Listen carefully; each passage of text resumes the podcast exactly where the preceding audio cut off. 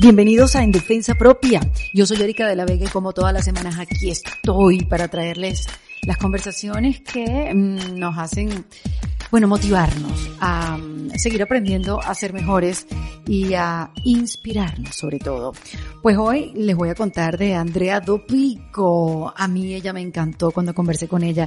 Fíjense que los padres de Andrea querían que ella estudiara una carrera, ¿no? Como todo padre, típico, tú estudias una carrera y después haces lo que quieras. Pero ella no era feliz estudiando lo que estudiaba en ese momento. Y mm, un día, eh, en una competencia que hizo con un novio que tenía, que era chef, eh, hicieron esta competencia de quién hacía el mejor cupcake. Y ella ganó la competencia. Esa simple experiencia le hizo pensar que capaz y se podía dedicar a hacer postres. Pero imagínense, los padres no iban a permitir eso. Pero pasó el tiempo y por temas relacionados con la salud de sus papás, digamos que se suavizaron un poco y les hizo cambiar su manera de pensar. Y le dijeron, ve a hacer y estudia lo que te haga feliz. Y así fue como Andrea decidió irse a Canadá para estudiar artes pasteleras y convertirse en una chef pastelera. Lo que ella no sabía es que se iba a graduar con honores. Y desde ese momento, pues Andrea comienza una súper prometedora carrera y de inmediato se involucró en la alta cocina. Y se fue a España a trabajar y aprender. Y por supuesto que en esta conversación ella aquí me lo cuenta todo con detalle, pero les puedo adelantar que en el 2017 Forbes, la revista Forbes, la reconoce como una de las jóvenes promesas entre los 30 menores de 30 de Europa. En el 2018 es considerada una de las Women to Watch por la revista Cosmopolitan. Andrea es una mujer de 28 años, inteligentísima, perfeccionista, exigente con ella misma y no se permite fallar. Y además hace las galletas, estas chocolate chips más deliciosas que he probado en mi vida. Andrea también me habla en esta conversa de su emprendimiento que lleva cocinando desde hace meses, donde llenará a España completa de los más deliciosos postres, que son los de ella, los de Andrea Dopico, que aquí se las dejo, en defensa propia. Andrea Dopico, bienvenida en Defensa Propia. Mil gracias por invitarme. Yo estoy alucinada con tu historia, sobre todo con, con tu historia a tu edad. Ha sido intensa. ¿Por qué ha sido tú? muy O sea, intensa. explícame, ¿por qué has vivido tan rápido? ¿Por qué, por qué te han pasado tantas cosas? ¿Por qué has te reinventado tantas veces? Hay cosas que han sido totalmente intencionales y, han- y hay cosas que han sido casualidades de la vida, que hay momentos en que tú piensas que quieres hacer algo y de repente como que la vida te dice, mira para allá Ajá. y te cambian los planes y, y yo he decidido arriesgarme en esos cambios radicales y la verdad es que, como te decía antes, estoy feliz con mi vida. O sea, yo amo mi vida porque, Yo amo porque siento vida. que he disfrutado muchísimo. Sí. Han ha habido momentos muy difíciles también, ah, muy challenging, de mucho esfuerzo, pero, pero el balance siempre es totalmente positivo. A tus 28 años, Andrea, ¿cuál fue la primera vez que la vida te hizo voltear y decir, vas a tener que mirar para acá y que le hiciste caso? Porque muchas veces la vida también te señala el camino, pero Claro. hay gente que dice, no, no me voy a ir para allá, me da miedo, cuesta mucho, no entiendo el mensaje. Claro. Bueno, yo creo que la primera decisión como de niña grande que tomé fue irme para España a estudiar después de haber estudiado en el colegio. Entonces yo dejé mi carrera de nado sincronizado porque prácticamente fue una, una carrera profesional. Este, desde que Yo tenía... hacía nado sincronizado. Sí, qué chévere. No puedo creerlo, el la mundo de las coincidencia. nariceras y la gomina y De la, de la gelatina. de la gelatina. Ese es un dato que la gente siempre se sorprende que yo le digo que usábamos gelatina de esta Royal Sí. sin sabor y nos poníamos como que esa gomina que luego no se te quita en tres días. Yo a veces llegaba al colegio y tenía todavía como unas lascas de gelatina de ¿Y pelo. cuánto tiempo estuviste? Yo hice muy poco nado sincronizado. Yo me enfermaba a mí las piscinas frías, imagínate. Sí. Yo estaba, era tan malita que a mí me daba gripe en las piscinas Bueno, frías. otitis por 10 años seguidos. Yo tuve 10 toda la años hice. Sí, imagínate. Sí. Y tuviste otitis 10 años seguidos. 10 años probablemente. A mí me hicieron una vez un cheque y me decía, tienes tantas cicatrices de haber tenido otitis que es, es bárbaro, nunca lo había visto. ¿Y tienes buena la audición? Yo creo que sí. A mí- no, pero te voy a decir, a mí me dio tanta otitis, a mí se me partió el tímpano. Qué bárbaro. No, yo no sí. dije eso. Y- sí, pero, pero oigo bien. Ok, ok. bueno, el, nado sincronizado fue algo que cambió totalmente en mi vida y yo creo que de alguna manera fue, fue lo que me educó. Este, Es una en- disciplina muy exigente. y los valores de, de responsabilidad, de disciplina, de trabajo en equipo. O sea, yo tuve la suerte de verme ahorita aquí en Miami con mis dos entrenadoras de toda la vida, una cubana que se llama Marisela y Marielena Justi, que fue atleta olímpica venezolana. Y, y, era muy emocionante porque yo decía, ustedes me criaron, o sea, ustedes me dieron todos los valores porque yo estaba casi más en el nado que en el colegio, por época. Entonces fue algo que me, que me construyó como persona y yo ahora veo muchísimas similitudes en lo que me hace buena pastelera, que, es, que viene del deporte, ¿no? Qué increíble. muy cómico. Qué importante es ser un deporte pequeño. Totalmente. Porque efectivamente te está enseñando algo. Totalmente. Y mm, tú pensabas que ibas a dedicarte al nado sincronizado siempre, o sea, cuando tú hiciste durante 10 años nado sincronizado, mientras estudiabas tu colegio. Bueno, aquí viene esa decisión este, importante porque yo me di cuenta que el deporte o lo hacías a nivel profesional y te dedicabas a eso, o estudiabas, porque poca, por ejemplo, en Venezuela y, en España, las universidades no te permitían esa dualidad de decir, haz el deporte y, y, entrena, porque el nado sincronizado es un deporte súper exigente en cuanto a tiempo. Y, nuevo también en, en, cuanto a disciplinas en las Olimpiadas, que están, pero son como nuevos, ¿no? Y esto, esto que voy a decir capaz suena horroroso, pero yo me di cuenta que yo no podía ganarme la vida eh, económicamente haciendo este deporte, porque no es el fútbol, que tú tienes un sponsorship que, del que puedes vivir. No es horroroso, es tener la vida clara. Claro, entonces, sí. Y entonces yo dije, bueno, mira, yo voy a estudiar y empecé estudiando comunicación, que luego me cambié a publicidad y esa fue una, una decisión que yo asumo porque la tomé yo, pero que fue muy difícil porque yo nunca me adapté. Porque en España, cuando te fuiste, fue a estudiar eso, comunicación. ¿Dejaste el lado sincronizado ni lo intentaste en España? No, ni lo intenté. De, de un día para otro. Una, una, de una disciplina que hiciste durante 10 años? O sea, ¿cómo manejas tú ese desapego? O sea, no es fácil. Bueno, la parte física es que engorda. Exacto. y la parte psicológica, em, yo me retiré cuando yo había sentido que cumplí todas mis metas dentro de, la, dentro de mi carrera profesional y siento que me, me retiré como en una nota alta y positiva. Y entonces yo me fui contenta. O sea, ese, desapego no fue difícil. Me costó más despedirme de mis amigas. Y al final, cuando te vas de Venezuela, bueno, es algo que es súper doloroso de tus amigas y tu familia. Eh, pero la parte psicológica en cuanto al deporte yo me sentí tranquila porque yo hice mis pases con todo lo que tenía que hacer. Muy bien, muy bien, muy madura. ¿Quién te enseñó a ser tan madura? Mi mamá. Pero eres única hija. No, yo tengo una hermana chiquita. Ajá. ¿Y tu mamá que, siempre estuvo con ustedes? Que... Sí, mi mamá es una persona como súper racional, súper autocrítica. Entonces ella, mm. todas estas cosas como que lejos de llevarlas con, como por la parte emocional, este, me enseñó a ser como súper este, estricta conmigo misma y, entender que, que si el proceso termina, terminó. ¿sabes? Mm, qué bien. Sí, sí, sí. Yo le o sea que cosas a mi mamá también. Tienes, tienes el control emocional sí. dominado. Sí, inteligencia emocional es algo que hablábamos mucho en la casa, porque yo, yo siempre digo que eso no te lo enseñan en el colegio. Yo digo, ¿cómo?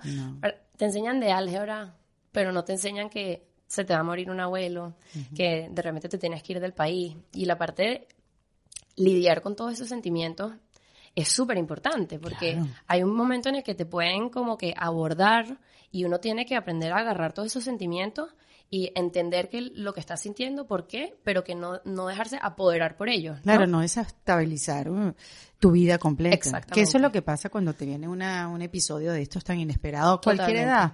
Lo que pasa es que, claro, a veces cuando te toca con, cuando eres lo suficientemente grande, la madurez te ayuda a sobrellevarlos, pero sí. Claro obviamente no nos enseñan a... Sí, y cuando, entonces cuando yo me estoy yendo para España también coincide con que a mi papá lo, le diagnostican de una enfermedad eh, autoinmune de ELA y claro, eso te hace, te hace madurar súper rápido, te hace pasar por procesos que de repente no te tocan a esa edad. ¿Sabes? Yo me acuerdo que mis amigos como que estaban pensando, bueno, ¿en qué universidad voy a estar? ¿En qué sorority me voy a meter? ¿O qué? Entonces yo me voy para España, pero todavía parte de mi cabeza estaba en Venezuela. Y yo siento que esa es quizás una de las razones por la que yo nunca me terminé de, de adaptar allá.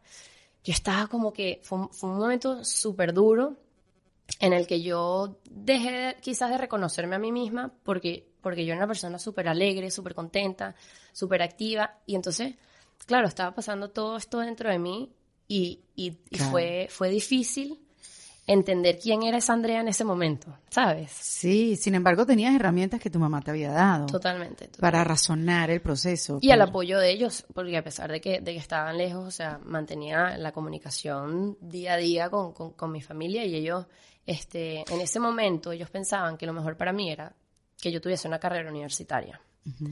Y yo quería hacerles caso porque yo sabía que ellos quieren lo mejor para mí. O sea, ellos nunca me van a intentar empujar a algo si no saben que es lo mejor para mí.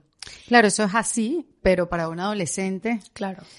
Uno no lo entiende así. Claro. Uno siempre cree que lo, eso es porque me quieren hacer la vida imposible. Uno tiene esas cosas, ¿no? De, de adolescentes que crees. Pero bueno, qué chévere que lo tenías claro. Sí, siempre. Porque además, eso, o sea, eso de tener una carrera universitaria, a decidir querer ser chef eh, algún día, por más que ya el mundo estaba preparado, digo, para eso, porque tú eres una niña, eres una chama. Eh, es raro, ¿no? Es contraintuitivo totalmente. Sí. Totalmente. Es como que, ¿quién se quiere meter en una profesión que este, pagan mal, estás todo el día de pie, es una corredera? Pero el tema es que yo en ese momento ni sabía que quería ser pastelera, que es lo fuerte. O sea, a mí me gustaba eh, cocinar dulce, pero yo nunca lo vi como una salida profesional.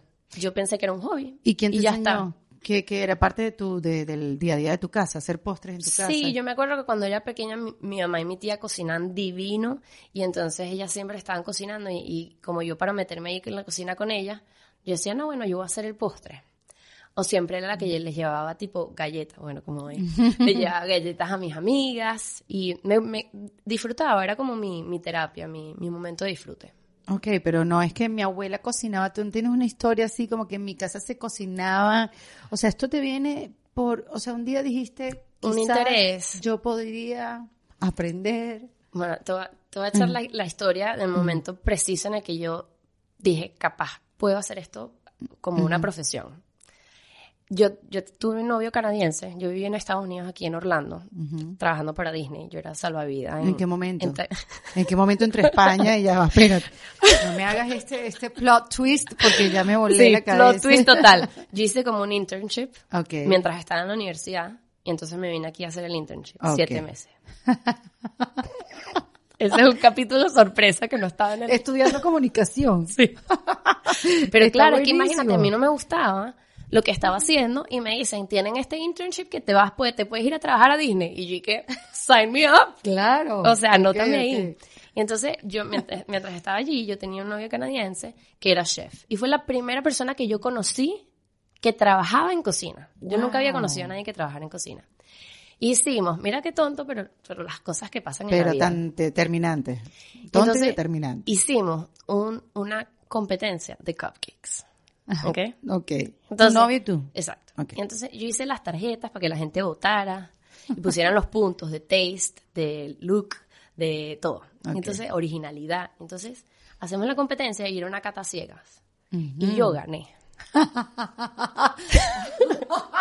Ay, qué bueno este cuento. Y entonces yo me pongo a pensar, bueno, le gané al chef. Dios. Capaz puede ser que yo podría. Fue el momento. Yo me acuerdo claramente que fue el primer momento en que la idea, tipo, ¡shup! me cruzó por la cabeza. ¿Y si estudió esto? ¿Y si estudió esto? Claro, porque era una salida para ti en ese momento que no te gustaba nada lo que estabas estudiando. Claro. ¿Y mm, cuál fue la reacción de este novio? ¿Le gustó? ¿Lo disimuló? No, sí, bueno, o sea. ¿Se rieron? Sí, sí, sí. O sea, para, para él, yo creo que ni él se, ni se va a acordar de esto. Y sin embargo, imagínate como una, una cosa tan chiquita. Para mí fue tan, detrimental en el resto de mi vida. Pero eso ¿sabes? Qué loco, ¿verdad? Qué maravilloso. Tú sabes que una vez a mí me dijeron, yo estaba, ¿qué haciendo? Yo era socio de un club, el Caracas Theater Club, donde hacía nada sincronizado. Y ahorita que me lo dice, porque claro, las historias de ustedes me hacen recordar cosas de, de, mi vida también. Em, yo tocaba guitarra en esa época. Yo siempre en el club me decían, Erika, ven para que toques ahí, que hay gente en el bar. Y yo iba con mi guitarra, Erika, ven para que toques aquí. Entonces, yo iba feliz. Y de repente, toqué, no sé, una canción en un minibar que había ahí, y uno de los amigos de mi papá me dice, oye, pero, ah, porque yo hablé, por supuesto, hablo, canto, todo, y me dice, tú deberías ser locutora, porque tienes muy buena voz. Y en ese momento también fue algo así como, ¿y si, ¿Y si lo locutora? ¿Dónde se estudia eso? Claro, no había estudios para ser locutora, nada, era siempre como una cosita chiquita, que era un examen que tú presentabas, imagínate. Después fue evolucionando y hoy en día sí es un curso en la universidad, pero no era algo que se estudiaba. Pero sí fue algo que dije, yo puedo ser locutora. Y ese señor seguro ni se acuerda que te dijo ni eso. se acuerda. Claro. Pero claro, peligroso, porque para las cosas buenas también es para las cosas malas. Esa gente que te dice, no, tú nunca podrías hacer tal cosa. Claro. ¿No? Claro. Y hay que uno también elegir qué es lo que se te mete en la cabeza. Pero ahorita que cuentas eso, sí hay cosas que, que te mueven, hay una pieza dentro del cerebro. Sí. Y ese fue el chef canadiense, gracias señor. Gracias. y entonces después de ahí... Después de ahí regresé para, para, para España. Y entonces en ese momento, ya de ñapa, a mi mamá le diagnostican cáncer de mama. Pero por amor a Cristo. Sí, ay no. Y entonces, yo, claro, en ese momento mi hermana todavía estaba en el colegio, mi papi ya estaba un, poquito más afectado por la enfermedad, y yo decido regresarme a Caracas mientras allá hace el tratamiento. Reina, tú creciste, por eso tú, has vivido todo lo que has vivido en tan corta Siete vidas. Sí. Bueno, pero es que eso también te define mucho, ¿no? Claro, tu sí, papá, tu mamá, su salud, su bienestar este, y lo que representas tú para la familia, tu papel que debes jugar, el nuevo papel que debes jugar, ¿no? Pero una de las cosas que yo estoy súper orgullosa de nosotros como familia y, y, y de mí como persona es que nosotros hemos agarrado todo esto que, que, ha sido una dificultad, que ha sido este, evidentemente duro como familia y lo hemos convertido en una bendición en nuestro vínculo familiar, en nuestra manera de ver la vida, en nuestro positivismo. Entonces, todo eso nos podría haber arruinado como personas y sin embargo, este, nosotros somos lo que somos también por esos momentos. ¿Entiendes? Yo soy quien soy como profesional también por eso. Porque yo, un momento que yo decía, si yo no estoy con mi familia, más vale que lo que yo esté haciendo en cualquier lugar sea lo más espectacular del mundo. Porque significa que yo estoy sacrificando tiempo con ellos. Correcto, por estar haciendo algo extraordinario. Y esa es fortaleza. Eso me, ese momento me dio a mí la fortaleza para, para darle con todo en lo que yo iba a hacer. Pero me llama la atención que tu mamá, que me dices que tú rescatas esa parte de tu crianza, que te, te formó como una persona súper eh, de razonamiento, de que las emociones no te controlaran, sino que pudieras pensar con lógica y todo lo demás. Y al final lo que los unió más que la lógica fue la emoción y el sentimiento De, del obstáculo que se les presentó. Totalmente. Y, y, yo decidí irme a Canadá después de estar este tiempo allá en Venezuela y yo estoy segura que, que también la enfermedad afectó en decir, mira, André, ve a hacer lo que tú quieras, ve a vivir tu vida. Claro. También todos como familia nos ablandamos y nos dimos cuenta que había que que gozar la vida, que había que hacer lo que nos hiciera felices. y, y, entonces eso también Qué bonito tiene una tiene una una razón de ser luego, ¿sabes? Completamente. Y, y obvio, nosotros hemos hablado de esto mil veces. Yo sé que ellos querían siempre lo mejor para mí. O sea, yo no tengo ningún tipo de, de resquemor en ese sentido porque yo sé que ellos querían lo mejor para mí.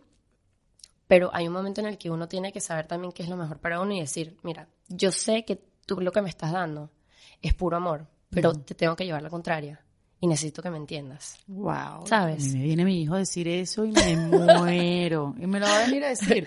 claro, probablemente. No, creo que esté nunca preparado, pero es verdad. Una vez también fui adolescente y otra vez también tuve ganas e ideas de hacer cosas. Claro. Y, nadie me detuvo. Y mi vida cambió cuando me fui para Canadá. ¿Te fuiste, investigaste? ¿Qué, qué, o sea, por qué Canadá? De, ¿La verdad? Sí. Yo aquí quiero que me digas la verdad. Okay.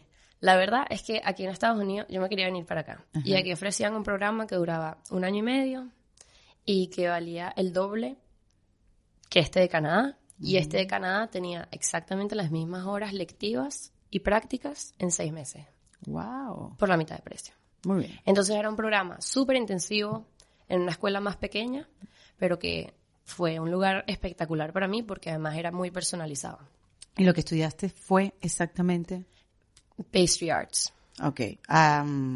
artes pasteleras. Exacto, artes pasteleras. Exacto, sí. La, perfecta traducción. no sé qué también suena, pero... ¿Y, qué pasó ahí? Fui un 180. De tu vida completa. Ese fue mi momento número uno de reinvención.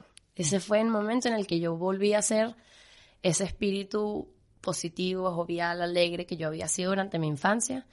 Y yo me di cuenta que, que no podía dejar de estudiar, de prepararme, de averiguar, o sea, era como una esponja. Entonces tuve la recontrasuerte de encontrarme con una, con una chef pastelera que se llama Chef Melinda, que fue mi instructora en la escuela, y ella vio algo en mí, y entonces, aparte de, de todo lo que yo estaba estudiando, ella cada semana me daba un libro, y entonces me hacía como un quiz personal al final de cada semana. Qué bueno. Y entonces me, me seguía como que alimentando ese, ese hambre que yo tenía. Y es muy cómico porque incluso allí, yo me acuerdo que se me empezó a dar súper bien, o sea, yo me gradué con honores y una de las mejores notas del, del instituto. Qué barbaridad. Eh, pero aún, aún en esta situación, alguien llegó, el chef, el, como que el chef de la escuela llega y me dice, Andrea, cuando tú termines, tú deberías aplicar para los restaurantes gastronómicos de estrella Michelin en Europa. Ah, ok. O sea, así de una, sin anestesia. Y yo me quedo pensando y le digo, ¿en serio? ¿Tú crees que yo puedo hacer eso? Y si hay una cosa de, las que yo, de la que yo me arrepiento, es que yo no puedo creer que en, que, que en esos momentos haya alguien que tuviese más fe, entre comillas, en mí, de lo que yo misma tenía. Claro, ¿sabes? pero tenía más experiencia, sabías hacia dónde podías apuntar. Tú no sabías, tú apenas estabas empezando. Claro, yo estaba empezando, pero no te sabía dio, nada. Pero te dio un panorama gigante. Me abrió, me abrió las puertas a lo que podía ser y lo que se convirtió en mi futuro. Exacto, yo imagínate si hubiera llegado alguien que mira, empieza a aplicar mejor Sí. No sé, otras cosas más pequeñas, de repente eso es lo que hubiese seguido, pero qué bueno que vino alguien y te puso el panorama De una. gigante. Gigante. Y cuando termino la escuela, me voy para Caracas. Pero ya va, ya va, quiero saber, ¿cuál es el mejor, qué fue, o sea, qué fue- momentos así de, de la escuela cuando hiciste algún plato en específico que dijiste, yo pensé que jamás iba a poder hacer esto y lo logré. Hice este postre en específico o logré una espuma, porque yo creo que la repostería es lo que estaba hablando con Valentina, o sea, todo el mundo puede hacer un arroz, bueno, no todo el mundo, la mayoría de las personas. Ustedes saben por qué lo digo. todo el mundo puede hacer una carne, una cosa, pero oye, la repostería es mucho detalles, tiene que ser bonito, perfecto, eh, eh, rico además, Rico. obviamente, pero se tiene que ver bien, perfecto, o sea, es como, siento que es aún más exigente. Yo estoy un poco con el corazón roto porque últimamente me he dado cuenta de las pocas nociones de pastelería básica que tiene la gente. Y es curioso porque en la cocina tienes nociones básicas de cocina, o sea, sabes cómo hacer una pasta, sabes hacer un arroz, sabes hacer una masa, y sin embargo en pastelería, o sea, tú le dices a alguien una crema inglesa, una patachú, o sea, y no tiene idea. Y es curioso porque en las casas, claro, uno tiene que sobrevivir comiendo, Claro, pero la pastelería es más como gusto añadido después. exacto. Y, y me encantaría luchar con eso y, y- y compartir más las nociones básicas de pastelerías porque al final te das cuenta que cuando eh, explicas las razones del por qué, la gente lo puede hacer. El tema es que si sigues una receta sin entender qué está pasando, al final no te sirve nada. Tienes toda la razón. Porque si hay algún error en la receta o si te equivocas en alguna cosa, no sabes por qué, o sea, no sabes cómo hacerlo diferente la segunda vez porque no sabes dónde estuvo el error. Pero mira esto, lo que estás diciendo es tan, tan claro. El otro día estaba leyendo un artículo que dice que para ser una persona exitosa, inteligente, tienes que leer. Y leer, y leer, y leer, y leer, y leer, y leer, y no parar Infinito. de leer infinito, infinito. Pero también eso no es suficiente. Que tienes, tienes que comprender, obviamente. Entonces, ¿cómo sabes tú que comprendiste? Entonces, uno de los ejercicios es sentarte a escribir lo que leíste y tratárselo de explicar a un niño en sexto grado. Si no lo sabes explicar, no comprendiste nada. Exacto. La gente cree a veces que sabe lo que piensa, pero no sabe explicar lo que piensa. Exacto. Eso quiere decir que no, Que no lo sabe lo que piensa. No, eso me voló a la cabeza y dije, Dios, no sé, no sé lo que pienso nunca. Claro. Este, no, sé nada. pero- Solo sé que no sé nada. pero lo que estás diciendo Claro. es, es- o sea, es súper atinado porque, eh, o sea, si efectivamente tú sabes por qué estás pasando por un proceso, en el, en el proceso pues, de, de hacer un postre, qué está pasando en ese momento que estás quemando el azúcar, Claro. o sea, todo se va a hacer mucho más fácil. A mí, me pareció súper interesante porque en el libro de pastelería como de- del, del, del curso, la mayoría de los textos era de troubleshooting, como de resolu- resolución de problemas. Y era, si te pasa esto, es por esto. Si te pasa esto, es por aquello. Si ves esto, es que pasó tal. Ok. Y cuando entiendes eso, Claro. es que puedes actuar en tu receta y decir, claro, Miami es súper húmedo. Entonces, si esto no me quedó bien, capaz es por el nivel de humedad en el ambiente. Mm.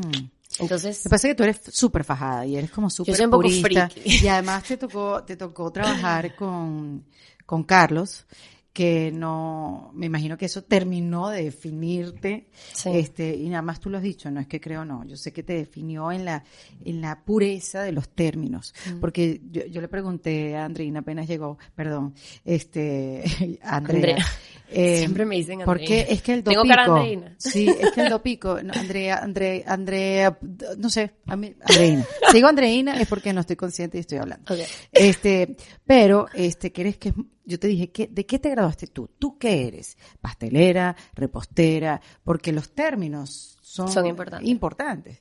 Y tú me aclaraste el, término. Yo te dije que yo me gradué de pastelera. Así mismo. Uno se gradúe, uno estudia de manera autodidacta. Cuando uno entra en una cocina, uno es o cocinero o pastelero.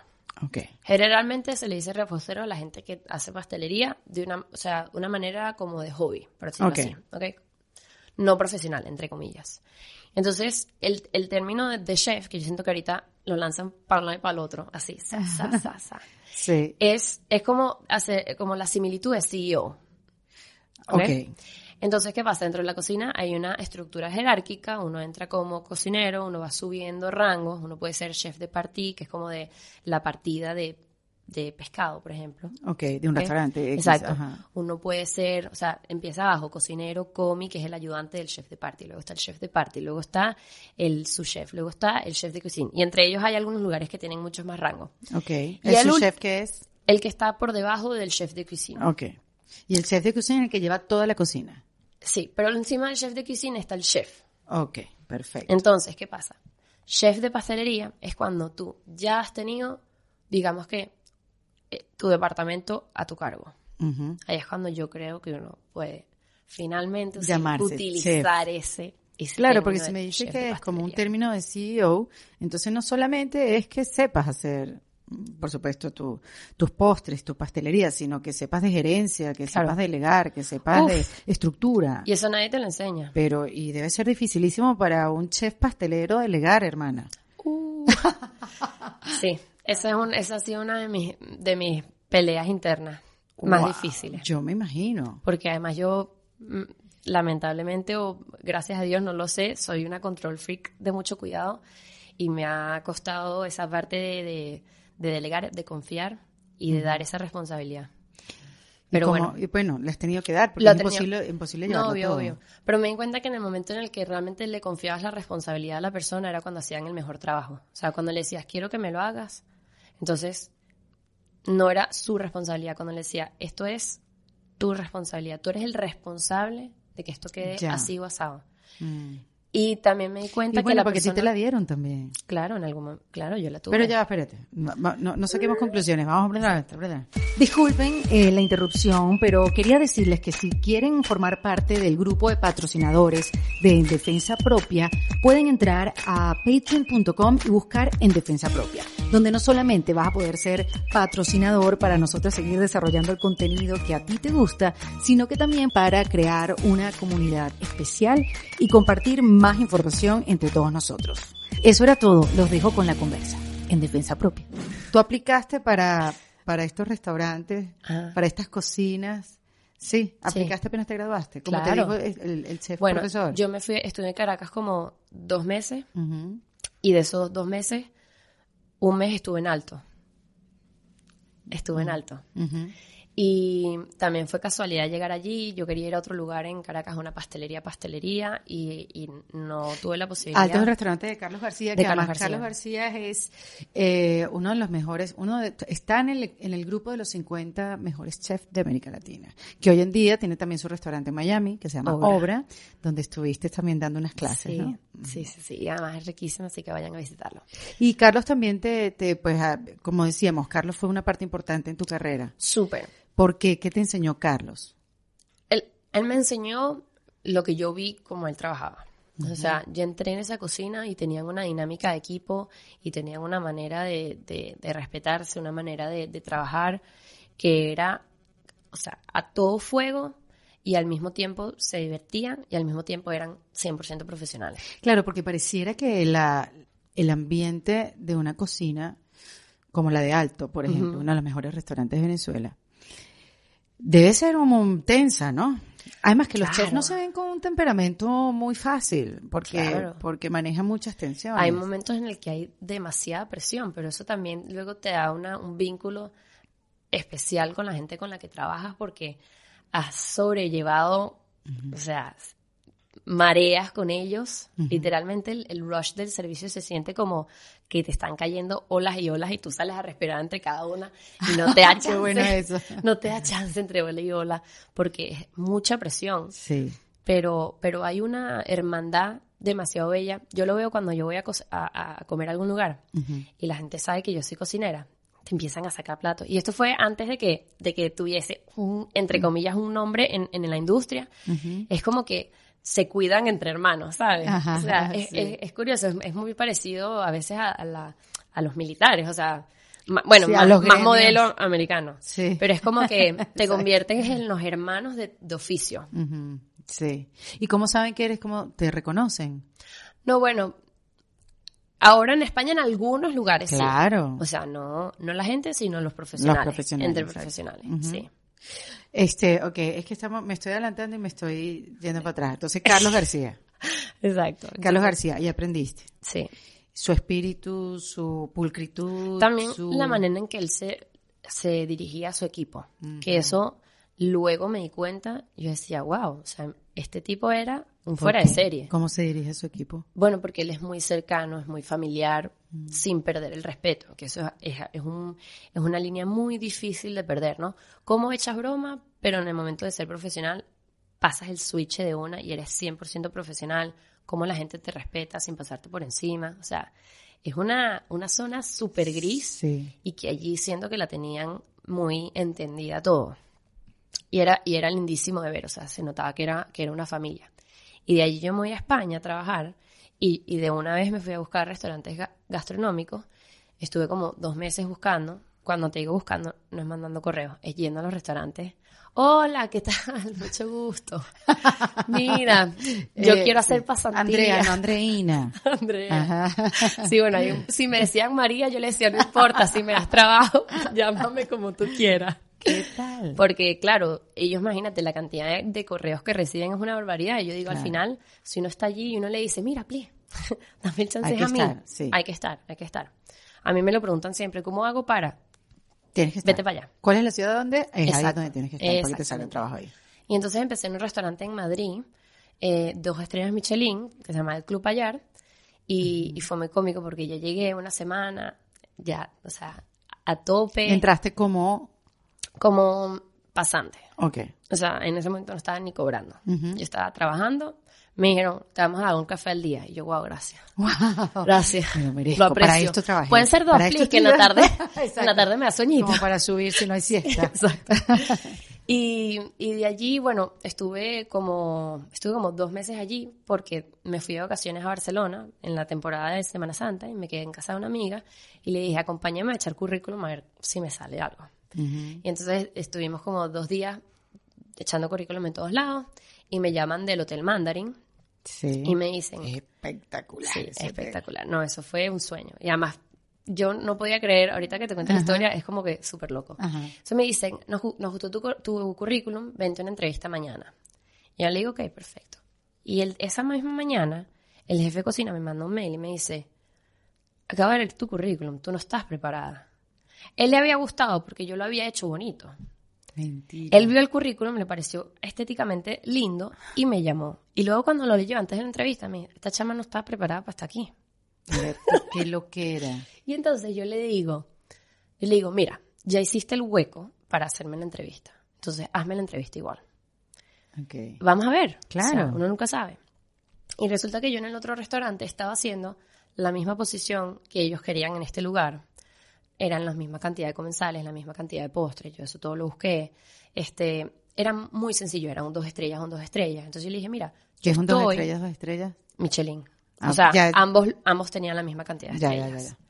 Y entonces yo le digo, mira, tienes 45 días de prueba aquí en España antes de ofrecerme el contrato. Entonces, déjame venir a trabajar y todos esos 45 días entrevista a más gente. Y si en 45 días te convenzo, déjame. ¿Qué? Muy bien. Nadie pierde nada. Claro. Tú vas a tener a alguien que te trabaje 45 días, vas a seguir buscando gente y si todo va bien, ¿Y te espero quedarme. con un café? No, sí, era con contrato. Ok. Sí. A mí me dijeron, ¿tú vienes, tú estás buscando prácticas o trabajo? Y yo, trabajo. Si me da esa Sí, me da la opción. opción. Claro. Así que bueno, así fue. Y, Y- a los 45 días yo le había dicho, mira, estoy pensando comprarme un teléfono, pero bueno, tengo que tener un sueldo estable para ir pagándolo poco a poco. Y a los 45 días llegó y me dijo, mira, Andrea, cómprate el teléfono. Ay, qué belleza. Sí, fue En súper algún momento lindo. voy a echar una lágrima aquí con esta Ay, historia no. porque demasiado bonitas. Sí, fue súper especial. Fue Y- súper especial. Y ahí te quedaste. Ahí me quedé, estuve dos años con ellos y, y aprendí muchísimo en esa escuela. Estaba trabajando, la chef del hotel, o sea, la chef del restaurante, era Karma Ruscalleda, que ya en ese momento era la mujer con más estrellas Michelin del mundo.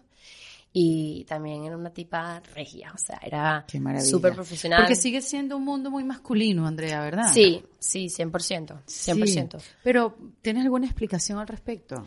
Yo tengo una teoría. A ver.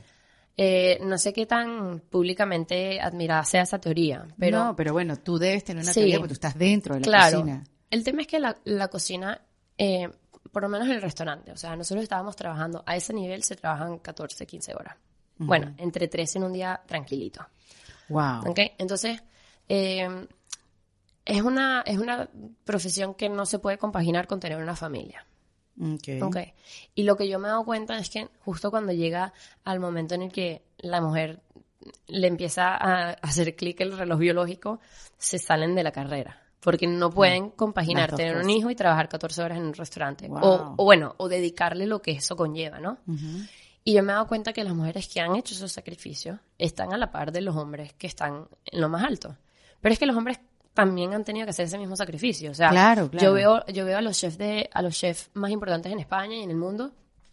Igualmente su vida es eso. O sea, es como ser un atleta olímpico. O sea, es lo único que tú haces. Pero ¿sabes? tiene un fin, porque el cuerpo en algún momento ya no funciona igual. Claro. Y bueno, ya sabes que te puedes dedicar a otra cosa. Claro, siempre cuando, o sea, el momento en el que tú llegas a ser el, el chef de un restaurante, es cierto que puedes delegar un poquito más y puedes este, salirte de las operaciones del día a día un poco, ¿no? Aunque algo lindo en la cocina es que los chefs generalmente son súper presentes a pesar de que sean recontrafamosos y lo que tú quieras, están ahí porque, les, porque les interesa que todo salga bien. Y la industria de la cocina es, es muy ingrata en el sentido en el que tú puedes tener toda la fama del mundo, pero si yo hoy a Erika no le serví un plato de 10, tu percepción es ese plato. Claro. Entonces hay una cita que yo siempre me acuerdo que dice, uno es tan bueno como su último plato. Es así, qué difícil. Y es excelencia día a día, hora a hora, comenzar a comenzar, almuerzo, cena. ¿Y cómo Siempre. tú manejas eh, un, un mal momento? Un, un el cliente tiene la razón. Porque El cliente ¿cómo? tiene la razón. me duela, me duela no. Porque es, es, es pura percepción. De repente Claro. el postre está perfecto, pero el señor tenía, no sé. Bueno, ahí, ahí entran diferentes mercados, diferentes públicos. Este, yo me acuerdo que en el último restaurante en el que estuve hice un postre que, o sea, yo creo que es uno de los mejores postres que he hecho hasta ahora. Y por los ¿Cómo sabores, era? con ginger beer, con jengibre, con piña, con chiribía, que es como una zanahoria blanca, y con, con masa filo. ok. Pero era súper interesante, era como especiado, fresco, eh, eh, warm, como cálido. Para mí era un postre de 10. Y de hecho fue el que le servimos al inspector de la guía Michelin, que en ese momento nos dio, nos dio una La- estrella. exacto, estuviste en ese momento que... Pero este fue en otro. O sea, yo En estuve en uno que ganó tres en el momento y luego eh, me fui a otro lugar y ganamos una. Y en ese momento me decían que yo era como el talismán de las estrellas. que íbamos, íbamos de lugar en lugar. ¿Y tú te llevas esas estrellas contigo? No. Mm, No, no, no. pero como dices que la chef ya lleva seis, Claro, pero- por los restaurantes que las han logrado. Sí, pero yo soy la pastelera. Claro. O sea, yo no me llevo nada. La pastelera no se lleva estrellas. No, el recuerdo. Oye, qué ingratitud. Bueno, pero, o sea, yo me llevo todo lo que aprendí. Claro. Y eso lo, lo aplico al resto de Pero mi no vida. te, falta, no te, te falta tu estrellita. No. Yo soy feliz sin ellas también. Oye, está bien. Me parece muy bien que no Y las entonces- necesites, pero igual estás dentro de la historia. Sí, exacto. Y todos los, o sea, en el restaurante lo lindo es que todos son parte de la historia. Claro. Porque para que el funcionamiento de que a ti te llegue ese plato a la mesa, está en parte de la historia del chef como el que lava los platos. Como yo, como el camarero. ¿Y te imaginaste estudiándolo que iba a ser tan sacrificado como ahora?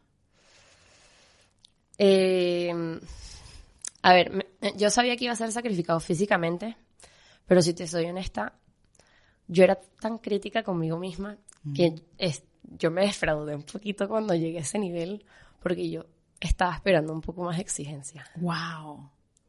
Y yo creo que eso viene también de mis entrenadoras, ¿sabes? Que eran como, claro. te empujan siempre a que seas lo mejor, lo mejor, lo mejor. Y, y yo me di cuenta que muchas veces, bueno, es que cuando uno entra al mundo real del trabajo, te das cuenta que nadie está detrás tuyo siendo tu coach. Tú tienes que convertirte en tu propio coach. Correcto. Porque tu jefe le interesa que el trabajo salga, pero no le interesa que tú te conviertas en el mejor pastelero, en el mejor cocinero, nada. O sea, si el trabajo está hecho, claro. él está contento. Y entonces uno es el que se tiene que poner los retos, uno es el que se tiene que poner las metas, ser exigente cada día con uno mismo. Y para mí esa ha sido una de las claves en mi trabajo. En y es crecimiento. no enfocarte en la meta a larguísimo plato, plazo, plato. Bueno, plato también. también plato. Tu historia cabe Exacto, aquí cabe bien la palabra. Pero no enfocarte en la, en la meta a largo plazo, sino en las, en las pequeñas tareas de cada día. Ese es uno de mis tips. Está muy bueno. Pero no te lo he preguntado todavía, pero anoten ahí. Me lo guardo. Okay. Anoten ahí. No, porque ¿sabes qué pasa? Que son los hábitos los que, los que te convierten en un gran profesional. Sí, totalmente. No es como que yo quiero ser la mejor pastelera del mundo. No. Yo quiero ser la más eficiente cuando trabajo el chocolate. Quiero ser la más limpia cuando estoy montando el servicio. Quiero ser la más rápida cuando hago esta receta. Yo me ponía timer. Porque las recetas, claro, es como es rutinario. Sí. Yo hay una receta que tenía que hacerla cada dos días. Yo me ponía un timer. Y hoy la hacía ta, ta, ta, ta, ta. Ok. Cinco minutos con 23 segundos. La próxima vez que lo iba a hacer, me ponía timer otra vez. Ta, ta, ta, ta, ta, Cinco minutos. Ok. Boom. 23 segundos. Y así, porque, porque entonces luego, claro, uno se va volviendo como una máquina. Claro. ¿Sabes? Y entonces fue enfocarme en esas pequeñas cosas lo que yo siento que me dio una, una advantage, una diferencia, una diferencia de los demás. Con, con las personas que, que estaban trabajando quizás de una manera más autómata. Sí, claro. ¿Y qué pasó con el postre que me estabas hablando? Esto es como una conversa de... Sí, sí, sí. Eh, este como las conversas de mujeres. Exacto. Quedamos para atrás, para hablar, siete temas de conversación, terminamos uno, Pero siempre tenemos la habilidad de hacer como que uh, regresar, y seguir. Exactamente. Entonces el postre, que le encantó al inspector de la guía, no estaba gustando. O sea, no estaba gustando, dos clientes nos dijeron que no les encantó. Ok. Y entonces ¿De cuántos clientes? Bueno, imagínate.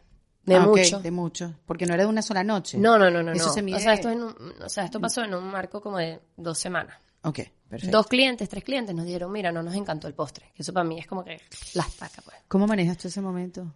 Bueno, hay que analizarlo. O sea, también hay veces que el cliente, eh, por más de que tenga la razón y por más de que esa sea su percepción, tú te das cuenta que es un tema de gustos, te, te das cuenta que es un tema cultural, que está acostumbrado a ciertos sabores o a otros, o te das cuenta que, que mira, de verdad, quizás hay algo que no encaja. Entonces, es, volvemos a que es un tema muy racional y cero emotivo. O sea, el cliente no es que no le guste yo. Claro, no es personal. Porque al final él ni sabe quién soy yo, él ni sabe quién le hizo ese postre. Entonces nos pusimos a analizar qué, qué, son los sabores. Y yo le dije al camarero, la primera vez que me dice, no gustó este postre, yo le dije, si te lo vuelven a decir, pregúntales qué es lo que no le gustó. Porque hay que tener esa, esa como relación con el cliente. Y entonces él me dijo, los sabores de jengibre no le gustaron. nos dimos cuenta que era el ginger beer, que la gente no estaba acostumbrada a esta cerveza de, jengibre. Y entonces yo hablé, hablé, con mi chef y le dije, mira, eh, nos ha pasado esto, y me dijo, cámbialo. Y yo le dije, podemos mantener la estructura, la estética, y simplemente cambiar el ginger beer por otros sabores. Y me dijo, bueno, inténtalo así. Y lo intentamos así y funcionó. Claro. Entonces, es algo como que yo estaba en Costa Brava, quizás no es algo que ellos estén acostumbrados y les pareció loco, pero ya está, o sea, no era conmigo, era, era un tema de, de, de, percepción y de que ese sabor no les gustaba. Lo cambiamos y la gente amó el postre. Claro, y lo ves así de esa manera como fría, no, no te das latigazos, ¿sabes? Pues las mujeres somos así, cuando las cosas no nos salen bien, siendo tú tan eficiente, perfeccionista, que no dejas las cosas a la suerte, que no quieres ser una máquina, que quieres cada vez ser mejor yo siento que tú como todas nosotras y tú más que cualquier otra, te debes dar unos cuantos latigazos. sí, a veces. Pero, pero yo, yo intento enfocarme también en lo que está saliendo bien y entender que este, no puedo hacer el 100% bien siempre, a pesar de que me gustaría, a pesar de que, como dices tú, hay veces que me da un poco el latigazo. Pero yo intento hacer lo mayor que yo pueda bien y si hay siempre hay cosas que mejorar y eso significa que sigues, continúa siendo un reto para mí y que tengo, o sea, es como, también es parte del crecimiento el tener algo que mejorar siempre, ¿sabes? es como te da una, una razón de seguir, porque si no fuese perfecto, ajá, ya no te queda nada que hacer en la vida, qué aburrido. Si un día no te equivocas, entonces ¿cómo aprendes? Exacto. Total. Exacto. Y, y tienes en tu haber ¿Por cuántos restaurantes has estado? Porque además todos han sido estrella, estrella, estrella, estrella. Sí, no estaban demasiados, pero he estado en Alto, he estado en el Club Ayar dos estrellas, en Moments dos estrellas, en AVAC dos estrellas, y luego estaba como pastelera ejecutiva de un hotel que ganamos una estrella. Pero yo me encargaba como desde desayuno hasta el gastronómico. Ah, pero ya no estás ahí. No. Ah, yo me quedé ahí. Sí. Porque llevabas todos los restaurantes, llevabas el room service, Exacto. de todo. Sí. ¿Y te fuiste hace poco? En enero. Ah, ¿y ahora dónde estás? Bueno, ahora hice el, programa de Canal Cocina y de Gourmet. Claro, porque además de, además de todo, Andrea, este, estaba haciendo televisión. Hay una diferencia entre cocinar y televisión. Enorme, o sea, enorme. Yo de verdad los invito a que vean el programa 1 y el, o sea, a pesar de que me duele, vean el programa 1 y vean el último programa. Son dos personas totalmente diferentes. Claro. Porque claro, a mí me lanzan una, una cámara, un pinganillo. Sí, y que, me es empiezan, que es un apuntador. Ajá, un apuntador. Allá le dicen pinganillo. Sí. Y me empiezan a hablar por el oído mientras estoy cocinando, me piden que explique. Yo en la cocina estoy siempre callada. O sea, era como, no entiendo qué está pasando. Y, este, no fue que lo hice terrible, pero sí estaba súper seria. Claro. No, no, no, me, no, no me veía cómoda. pero, pero bueno, fue una experiencia. Lo hicimos todo en seis días. Esto es para el canal Gourmet que se ve en Latinoamérica. Y en Canal Cocina que se ve en España. Ok. Y entonces, bueno, lo hicimos todo como en seis días. Y claro, ya grabas un capítulo tras de otro, te vas a cambiar.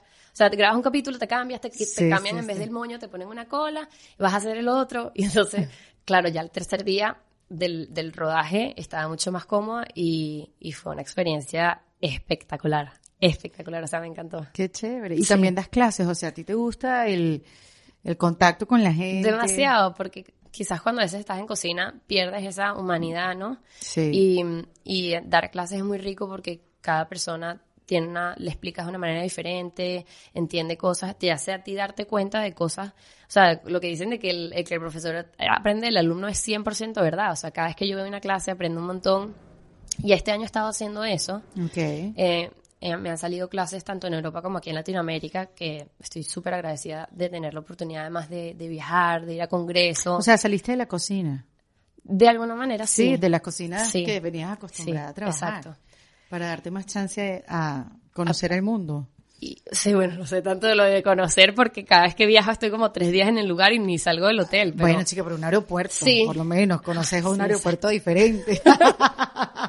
sí, sí, sí, no, estoy, es, es, muy lindo y sobre todo la gente, conoces mucha gente. Claro. Es súper lindo. Y he estado todo este año eh, organizando lo que va a ser mi próximo proyecto, que no es una reinvención porque sigue siendo yo, pero siento que es como un, un Andrea 2.0 y estoy estoy súper emocionada porque, porque, ¿De qué trata? Es un e-commerce de pastelería. No te creo. En España, sí. Qué maravilla. En algún momento espero conquistar el mundo. Yo sé pero que lo vas a hacer. De momento estamos, lanzamos en febrero y Qué va a ser bueno. un subscription box y productos de pastelería que enviaremos a la casa, al trabajo de toda la gente que quiera probarlos. ¿Toda España? Toda España. Qué maravilla, Dios mío, Sí. cómo el mundo ha cambiado. Además estoy trabajando con un grupo de puras mujeres Qué para bueno. todos los puestos, porque me di cuenta que como empresa, bueno, y como persona también, uno al tomar, al, al apoyar a alguien, al buscar los servicios de alguien, estás apoyando a esa persona, ese emprendimiento, esa empresa, Sí. esa pequeña empresa. Y yo tenía en mis manos, yo decía, wow, qué empoderamiento sentir que yo puedo apoyar a alguien o a otra persona, ¿sabes? Correcto. Entonces, eh, todo el equipo que me está ayudando a lanzar la, la plataforma y la, y la marca son amigas con las que ya he trabajado por alguna razón o por otra, todas mujeres, todas venezolanas. Pero eso sí me parece que es una reinvención completa.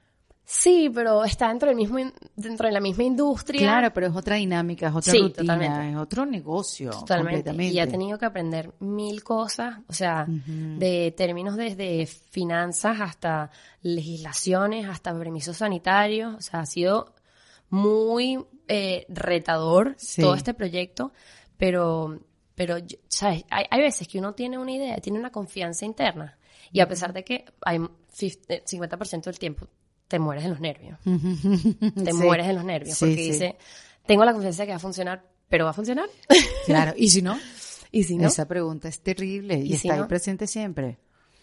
Pero yo creo que tengo que ir con eso. Y, y, lo peor, peor, peor que me puede pasar es que termine trabajando otra vez como pastelera. Y yo digo, o sea, si es lo peor, imagínate, si llamo eso. Pero mira, pero mira cómo ha cambiado tanto el mundo. Pero yo, yo te iba a hacer, por supuesto, la pregunta de que, bueno, toda esta vida que ha sido tan rápida, tan veloz, donde has aprendido tanto, donde, donde te has hecho experta realmente mm. y donde has tenido la oportunidad de trabajar con unos chefs que, bueno, imagínate, ¿quién, quién en la vida claro. pudiera trabajar con tantos chefs tan buenos? Afortunada, 100%. Este, yo hubiera pensado, me esperaba la, la respuesta de que, ¿cómo te ves más adelante? ¿Qué es lo que quisiera tener? Y te veía como que, no, mi súper pastelería y tal, no sé qué, pero es verdad, es que como el mundo cambió y se está el mundo reinventando también, ahora ustedes tienen claro.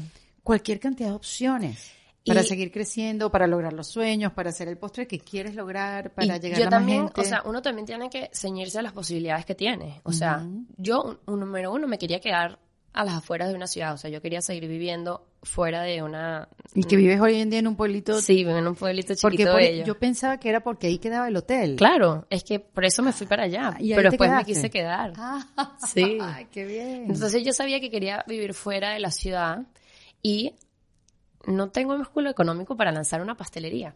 Claro. Para montar una cocina de, de un montón de maquinaria, para tener puestos donde la gente se pueda sentar. Entonces yo tuve que ver cuáles eran mis medios y ser lo más creativa posible y resolver qué era lo que yo podía hacer con lo que yo tenía. Y esta idea, cuando es muy cómico porque cuando yo se la dije a mi mamá y cuando se la dije a mi novio, los dos se quedaron como que, mm, no sé, Andrea. Y yo dije, esta es la reacción perfecta. Porque esto es lo que me va a hacer a mí eh, prender el motor completo. Porque uno, sí, también. y tengo que aprender a explicárselo a la gente. Porque, ah, claro, también también el que tú dices, una pastelería, tú estás acostumbrado a ir a la pastelería de la esquina de tu barrio, sobre todo en España. Este, el hecho de pensar en pastelería solamente digital ya es complicado, o sea, ya es diferente. Pero yo le dije, si yo te hubiera dicho, quiero hacer una pastelería, tú me hubieras dicho, ok, claro, es la, la solución racional o más normal que yo podía tomar. Y el hecho de que tú tengas una ligera duda de lo que yo te estoy diciendo, ya lo hace como un poquito out of the box, fuera de la caja. Claro. Entonces, estoy contenta de que haya tenido esa reacción. Claro. Yo te digo eso porque a veces me pasa que cuando los más cercanos a mí me dicen, ay, yo no creo que tú puedas hacer eso, para mí es como gasolina. Ah, no. Ajá, mira. mira. Tú de verdad no crees. Watch me. Sí, literal. Es como, es como gasolina para el motor. Sí. No sé por qué me da eso. Eh, pero, pero está bien, qué bueno que a ti te sonó por ahí. Yo hubiera pensado algo completamente diferente. Me impresiona que tengas novio. ¿Por qué? Porque, porque dijiste que esta vida era muy difícil. Claro. Tú sabes, sí, demasiadas horas dedicándole ahí. O sea, lo tienes hace poco. Él es pastelero también. Ah, Tengo dos años con él ya. Ah, entonces perfecto. Sí, sí, porque se pueden entender. Sí, y él me, me, hizo entender también, a pesar de que ambos trabajamos en pastelería y, y entendemos los horarios, este, él me hizo entender también que era importante que yo poco a poco empezase a darle prioridad a mi vida personal porque era algo que para mí estaba así a lo lejos en el horizonte, como que... Así como que, ¿qué será? Ese oasis, ¿no? Sí. Inalcanzable. Y sin embargo, es en esos momentos de también de tranquilidad, de, de felicidad, de disfrute que yo he encontrado mis mayores ideas ahora. Entonces me di cuenta que... Sí, me di cuenta que, oye, también es importante a veces bajarle dos. Y por eso es que amo mi pueblo, porque cuando no estoy trabajando estoy en paz, ¿sabes? Pero ¿sabes qué me parece insólito de tu parte, Andrea? Que tú eres una mujer que quedó en, en la revista Forbes de entre los 30 menores de 30. Eso es una locura. Eso es una locura. O sea, ¿eso cómo pasó? ¿Te enteraste un día, abriste la revista, alguien te llamó y te dijo? No, me, me mandaron un mail y, y me dijeron, tú has sido, o sea, me mandaron un mail antes de que saliera la, la la publicación y me dijeron, tú has sido nominada por alguien dentro de la industria para este puesto. Ok. Ok. Y este, en tal fecha anunciaremos si quedaste o no quedaste. Porque eso funciona por nominación. O sea, a ti alguien, ellos les mandan, o sea, les mandan un nombre y ellos se ponen a buscar por internet a ver quién es esta. Ok. Ok. Perfecto. Y entonces te dicen únicamente un par de días antes de la gala para que no se corra la voz. Y yo me acuerdo que estaba en la cocina cuando me llamaron para decirme, y yo decía, se, se equivocaron de Andrea, o sea, no puede Eran ser. Eran de la que tienen que no llamar. y fue una gala muy cómica porque, claro, Ah, porque te invitan así a la gala. Claro. Y tú tienes que salir corriendo a la gala. En Londres, Tenga, sí. Tengas vestido o no. bueno, yo me compré un vestido en Zara. Por No, y mis amigas bellas en Barcelona siempre son las que, cada vez que voy a un evento, yo soy nula para todo lo que es fashion y todo esto. Entonces, cada vez que voy a un evento, que tengo un lanzamiento, ellas son las que me ayudan a elegir todo. Bueno, no Fueron las que me vistieron hoy. Claro, qué no, demasiado linda. Y en el evento era muy cómico porque estaba tech, o sea, eh, tecnología, Sí. business, eh, medi- o sea, estaba eh, Miria, o sea, había Exacto, cantantes famosos y había gente llegando en, o sea, Rolls Royce y ellos me mandan un mail y me dicen, necesitas que te organicemos un transporte de tu hotel para, para, Para el gala. evento. Y yo en ese momento estaba broke, o sea, yo estaba ganando malísimo, a pesar de que estaba en un, en un restaurante importante, en un puesto importante, porque en esa industria no paga muy bien. Y yo estaba broke, yo me quedé en un hostal cerca de donde era el evento. Y entonces yo dije, no, no, tranquilos, I have my transport figure out, no se preocupen que yo... Y me fui caminando. Ay, Pero Andrea, eso también... Qué cómico. Sí, no es muy cómico. Pero también la gente como que solo ve ese... El título en el grupo que está. el glamour Sí. o lo que tú quieras. Y para mí el hecho de que yo me haya tenido que quedar en el hostel no lo hace menos glamuroso. Para mí se sigue siendo una noche especial, Claro. inolvidable y, y me encanta esa dualidad en la cocina. Como que puedes tener unos premios y unas cosas gigantescas, pero al día siguiente es muy como en la, la expresión en inglés humbling, no sé cómo se dice en español, pero Eh, sí, te, hace sentir ¿no? un- Claro. humilde el hecho de que tienes que llegar a la cocina, igualito te tienes que poner a picar cebolla, a mezclar chocolate. Claro, porque es el ¿sabes? significado que tú le des Claro. a esos eventos en tu vida, Claro. el significado que le dan los demás. Claro. Porque uno podría pensar, lo logró. Ya lo logró. Llorar. Pero ese es el significado para ellos, pero para ti es, ¿no? Al día siguiente tengo que agarrarme otra vez el pelo con un moño, ponerme mi uniforme y empezar otra vez bien temprano Claro. En la cocina, más allá de los premios, porque esa es la realidad. No, y que los premios son así. Y qué rico que un día te 30 lo valoren segundos. y te- un día te validen. Claro, Y qué bueno que sí. te estén viendo y que te sigan, que estés entre los 30 menores de 30, porque te, te, te tienen que ver. Sí. Es- tienes que estar dentro de ese grupo. Yo solo pensaba, se lo voy a contar a mis nietos. Exacto, bueno, o quién sabe, quién sabe lo Claro. que eso te pueda traer. Sí, sí, sí. Eh, porque además también estuviste al año siguiente como Women to Watch de la revista Cosmopolitan. Imagínate. Bueno, y, y en esa oportunidad, ¿cómo fuiste vestida? No, eso no- gala, eso fue gala. Pero la otra cosa es que en la cocina a los chefs les da exactamente igual. O sea, a mí me puede haber venido es la reina de Inglaterra y decirme, tú eres la mejor pastelera del mundo, así con la espada, y al, al chef le da igual, porque ¿qué pasa? Volvemos a lo mismo del plato anterior. Ajá. Tu trabajo es lo que importa. Pero, ¿qué le importaría a un chef? O sea, ¿qué sería lo suficientemente valioso eh, para un chef? Que alguien te viniera y te pusiera en alguna lista, que alguien te viniera, te hiciera un artículo Bueno. en una revista, que alguien viniera. Esa, la única manera en que esto te puede ayudar o no te puede ayudar es un tema de que de cómo eh, haces el marketing de tu restaurante. Que evidentemente que tú tengas una pieza valiosa dentro del equipo, eh, eh, los puedes promocionar. El tema es que yo estaba con gente que era tan famosa. Por que lo mucho como Karma Ruscalleda, como Claro. Jordi Cruz. Claro. Que yo podía, o sea, lo que te decía, podía venir el Papa y lo que yo estaba haciendo era como tan insignificante, entre comillas, con su éxito Claro. que, que daba igual, ¿sabes? Yo me acuerdo de una conversación súper dura que tuve con mi jefe de cocina, que yo le dije como que, pero no entiendo cómo no valoras todo el trabajo que he hecho dentro del equipo, que nosotros estamos creando nuestras propias recetas, cuando eso antes no lo hacíamos, taca, taca, taca, taca, taca, taca. Y él, él estaba, me escuchaba así callado y me dijo, Andrea, ¿tú crees que el comensal le importa si la receta la hiciste tú o la hizo Karma? Wow. Ellos vienen aquí a comer por ella. Ubícate. Y tenía toda la razón del mundo, por más de que me duela horrores admitirlo, ¿sabes? Entonces, es como que, ok, qué chévere que esto está pasando. Qué agradecida porque al final hay gente que trabaja igual que yo o el doble, que es igual de talentosa que yo o el doble, y no ha tenido la suerte de estar en esos momentos cruciales con la persona crucial que se le cruzó a tal para que esto suceda. Pero lo que más importa es lo que yo hago cada día. Claro. ¿Sabes? Es tu día a día. Es mi día a día, totalmente. Qué chévere eso.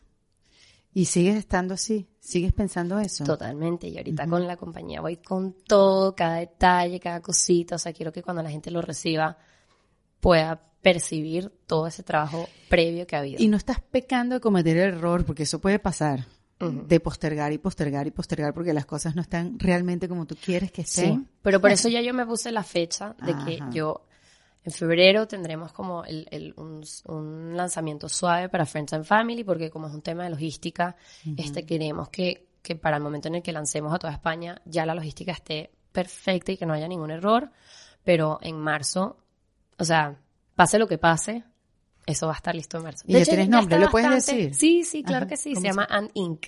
Ay, qué chévere. Me encanta. Porque poco a poco quiero que podamos incorporar eh, cosas que no solo sean del universo, o sea, creo que sea como una incorporation, que podamos incorporar otras cosas de también de lifestyle, eh, que eso sí todavía no los puedo comentar porque estoy trabajando con, como te decía, pequeñas emprendedoras mujeres, dos de ellas venezolanas y una catalana, pero vamos a agregar eh, cosas del universo de la cocina que no son postres. Ya. Y todo esto lo estamos haciendo también con mujeres emprendedoras. Qué chévere. A mí me llama mucho la atención eh, los chefs, porque, o los que están dentro Porque de la estamos cocina. locos. Aparte de eso, no, bueno, primero los admiro mucho porque es algo que yo no manejo, pero el temperamento que debes tener dentro de una cocina, porque eso es lo que veníamos hablando hace tiempo, como desde hace un ratico ya. La presión, Claro. eh, el manejo de los tiempos, eh, y que no la puedes perder. No puedes perder y dar cuatro gritos porque yo no... Bueno, sí, pues, sí, pues, es obvio. Pero en la cocina tienes que mantener una, una mente sana. Claro. Sobre todo eso, en trabajando con equipos, si tú eres la líder, si tú eres la líder del equipo de pastelería. Claro. Y, y, y me impresiona eso, el carácter, o sea, que tienen que estar en control. Porque, bueno, sí, puedes pegar tres, cuatro gritos, pero no creo que salga nada bueno de ahí. Claro. No, y que cuando tú entras a la cocina, tú, o sea, es un trabajo en el que tú traigas lo que traigas como bagaje de tu día anterior, de tus problemas en tu casa, lo que sea. El resultado final tiene que estar impecable. Vengas atrás con lo que vengas. Sí. Pero también por ser un trabajo tan físico, te permite desconectar un poco de esas cosas. Y entonces te permite, tienes que estar muy presente. Entonces, es un, de una manera es como una terapia, te permite estar consciente de lo que estás haciendo, porque si no te sale mal. Entonces, la única manera que salga bien es que estés presente. Entonces, es como mindfulness. No, pero es Pero- aplicable a cualquier aspecto de la vida. claro, claro. Y es curioso porque la cocina funciona muy bien para personas que, que suelen ser dispersas. ¿Sabes? Bueno, y te voy a decir, en mi casa yo no cocino, cocina mi esposo. Y lo hace, no porque quiere hacernos una comida rica, lo hace más por, por él. claro. Por- para tranquilizarse. Sí, para sí, sí. distraerse, para pensar en otra Sí. cosa. Este, y bueno, nosotros nos aprovechamos de eso. Es que es una, es una, es una profesión muy buena porque te permite consentir a la gente. Sí, Entonces, exacto. es bueno para ti, pero al mismo tiempo te da la gratificación de que tú estás dando algo y cuando, por ejemplo, sale un postre para la sala y ves así por la ventana y ves al cliente que lo recibe, como que, ok, está bien. Es una locura, pero todas estas horas que hice Es la salvan locura. esa sonrisa, ¿sabes? Sí, Es loco. es muy loco. Sí, estoy tratando de hacer un paralelismo con las cosas que hago. Y sí, es muy loco saber que alguien se está riendo de algo que uno dijo. Claro, pero, Pero, es como... es como la gratificación que tú puedes tener de que alguien en un momento difícil, en un día difícil, está escuchando uno de tus podcasts No, y sí, que lo que tú dices le cambia el día. Y a pesar de que tú no veas su cara, me imagino que te lo comentarán, que te enviarán historias de, de cómo ha afectado positivamente tu trabajo en ello. Claro, pero es, sigues.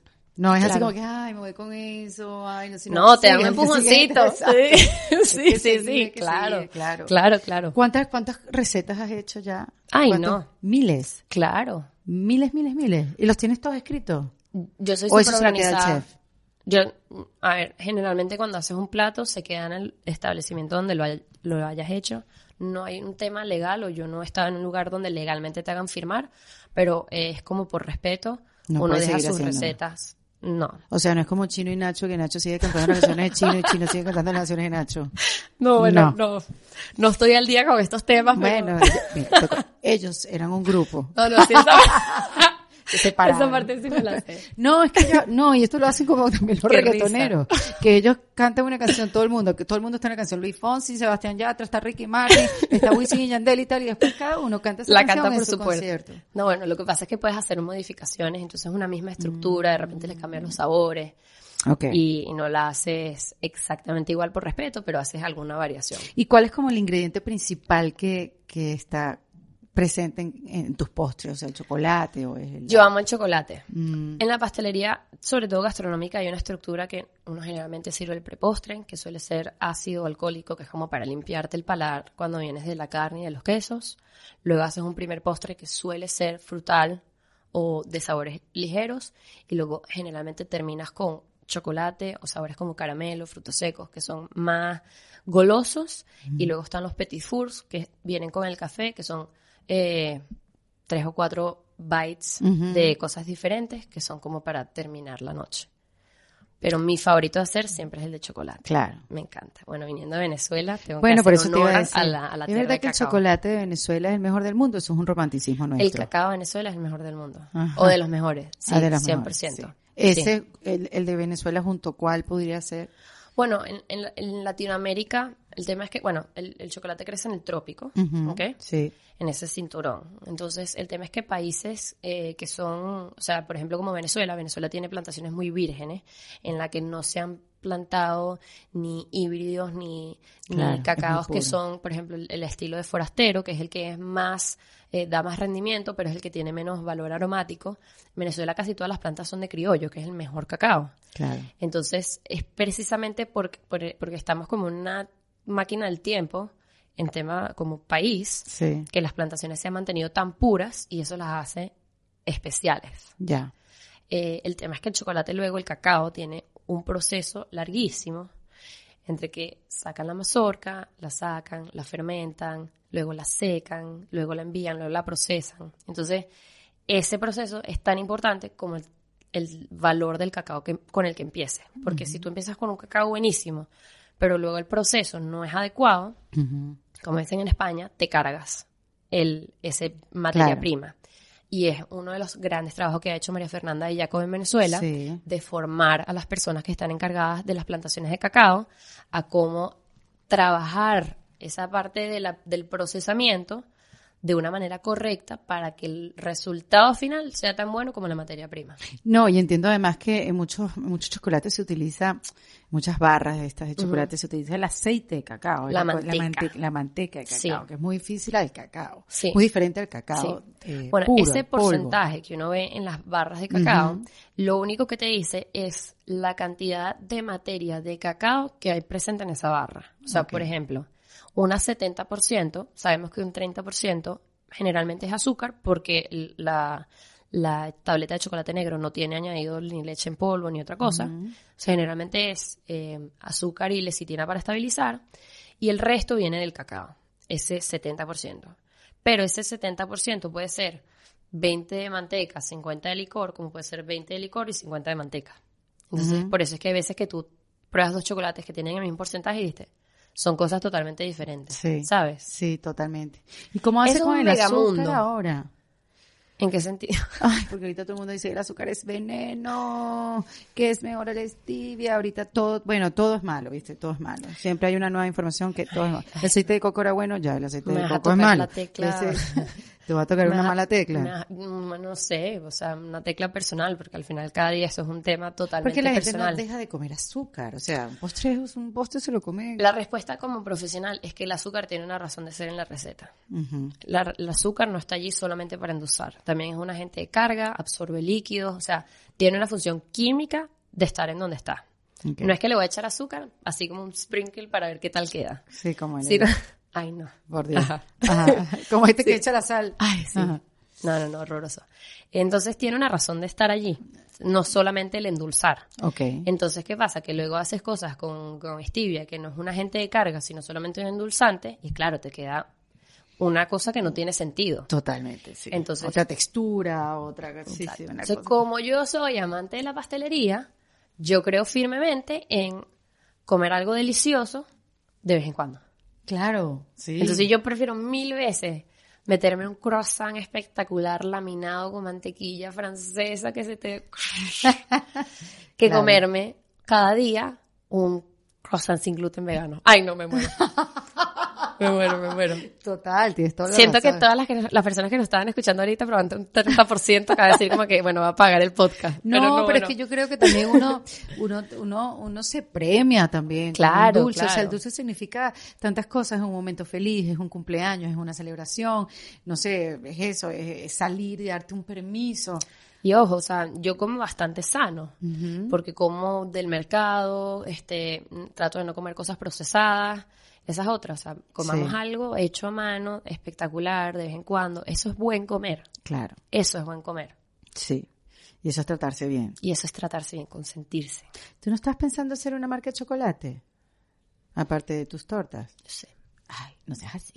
Dilo.